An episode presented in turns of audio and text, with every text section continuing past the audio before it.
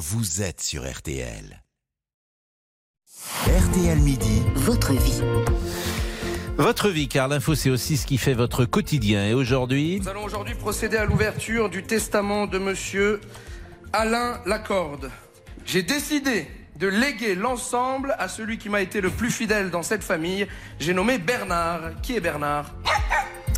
L'ouverture d'un testament, ce n'est pas seulement dans les films ou dans les sketchs, ça ne fait pas souvent rire non plus, mais au fait, qui doit, qui peut écrire un testament? Notre invité en studio, Maître Édouard Grimont, notaire à Lille, bonjour. Bonjour. Vous êtes également porte-parole du Conseil supérieur du notariat. Alors, tout d'abord, y a-t-il un âge pour faire un testament?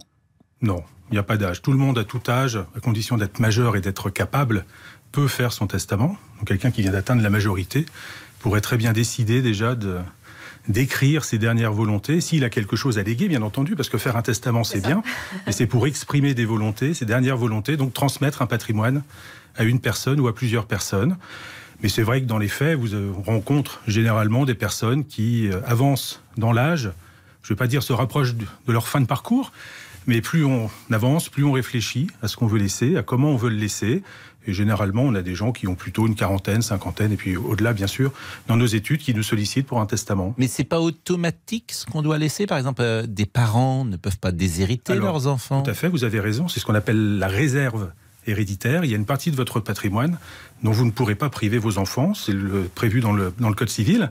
Vous avez en fait un- une fraction qui dépend du nombre d'enfants. Si vous avez un enfant, vous ne pourrez pas le priver de la moitié de votre patrimoine. Si vous en avez deux, les deux tiers. Et puis si vous en avez trois et plus, les trois quarts. Et est-ce que c'est à Et- part égale entre les enfants ou est-ce que à- vous pouvez favoriser euh, l'un Alors, c'est à part égale entre les enfants et par soustraction, la part dont vous pouvez librement disposer, ce qu'on appelle la quotité disponible, donc la moitié, un tiers et le dernier quart, eh ben, vous en disposez librement. Vous pouvez léguer euh, à votre petite amie, à une association que vous avez envie de favoriser, ou si vous avez un petit... Mais pas votre chien, par exemple. Ah, Aux oui. États-Unis, on peut à son chat Non, ou à son France, chien, non, mais en France, non. On peut léguer à une association de protection, de défense des animaux qui prendrait soin de, de votre chien. euh, On mais se vous souvient de Karl Lagerfeld avec son chat, euh, qui, a, fait, qui a qui avait- nommé une personne pour s'en occuper. Pour son entretien exclusif. Exactement. Tout à fait. On est obligé de venir vous voir, maître, pour faire un testament ou on peut l'écrire sur un, un bout de papier Alors le principe, c'est une feuille de papier, un crayon, et puis vous, écrivez vos dernières volontés. Donc vous pouvez très bien le faire chez vous un soir, sur un coup de tête, le glisser dans un tiroir, et puis en espérant le, le trouver euh, le jour de votre décès. Euh, mais écrire quelque chose dont on n'est pas certain qu'il produira effet, ça présente aucun intérêt, vous vous en doutez. Donc l'écrire dans son coin, mais surtout aller voir son notaire pour s'assurer que ce qu'on a écrit bah, produira effet, parfaitement valable. Donc soit on le- va voir son notaire qui vous conseillera sur la rédaction et qui vous dira non, ça va pas, reprenez une feuille de papier et on va le faire ensemble. Soit vous prenez rendez-vous chez votre notaire et votre notaire mm, vous écrira un modèle. En fait, un testament, c'est c'est du sur-mesure. Mm. C'est pas un modèle préétabli que les clients euh, recopient. C'est vraiment de la dentelle. On fait du sur-mesure client par client en fonction de ce qu'il souhaite. Mais alors ça veut dire que si on découvre un, un testament, euh, comme on le voit souvent dans les films, après la mort de quelqu'un chez lui, euh, dans une petite boîte bien rangée, euh, ce, n'est un- ce testament ne sera pas valide? Alors le testament sera valide si certaines conditions de forme sont respectées. Mais si vous trouvez effectivement une enveloppe, ceci est mon testament euh, rédigé à telle date, il n'y a aucune raison qu'il ne produise pas effet. Quelles sont les choses les plus originales qu'on vous a demandé d'écrire? Oh, alors les choses les plus originales sont souvent ce que vous disiez tout à l'heure, les animaux, effectivement, euh, de léguer à- vraiment l'animal de compagnie, les lubies que certains clients euh, peuvent avoir, un certain nombre de choses qui peuvent paraître farfelues. Alors vous dire comme ça, j'avoue, que j'ai j'ai rien qui, qui me vient, qui me vient à l'esprit. Euh, mais le rôle du notaire aussi, c'est d'expliquer à la personne que, que c'est bien d'avoir une idée, mais si elle est farfelue, ça ne produira pas effet.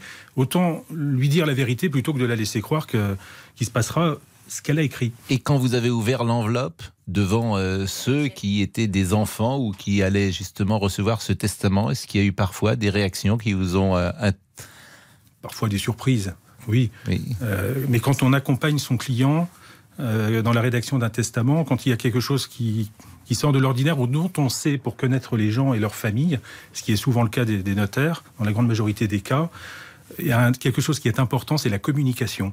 De dire à la personne qui couche ses dernières volontés, ce que vous prévoyez, ça produira effet, vous pouvez, mais ça prévenez vos enfants, expliquez-leur pourquoi vous le faites pour que ça soit bien accepté Hmm. le Et jour où ça se C'est produira. pas toujours le cas, j'imagine. Non, Parfois, c'est pas il peut avoir des le cas. petites surprises. Il y a- Tout à fait. Quand vous avez des mésententes entre, entre enfants et que les parents ou l'un des deux souhaitent privilégier euh, celui qui venait le voir plus souvent ou celui avec lequel il avait le plus d'affinité, Bonne ambiance dans votre cabinet. euh, c'est pas évident d'aller expliquer au deuxième ou aux deux autres que bah, c'est c'est légal et qu'on ne peut rien y faire.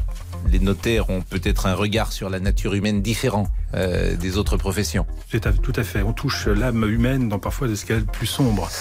Bon, Merci beaucoup en tout cas. Bah écoutez, merci effectivement euh, d'être euh, venu. On va revenir euh, dans une seconde avec Maître Edouard l'information. Grimont, notaire à Lille, hein, je rappelle. Exactement, Maître Édouard Grimont. Vous repartez pour Lille? Non, je reste à Paris jusque demain soir. L'info revient tout de suite.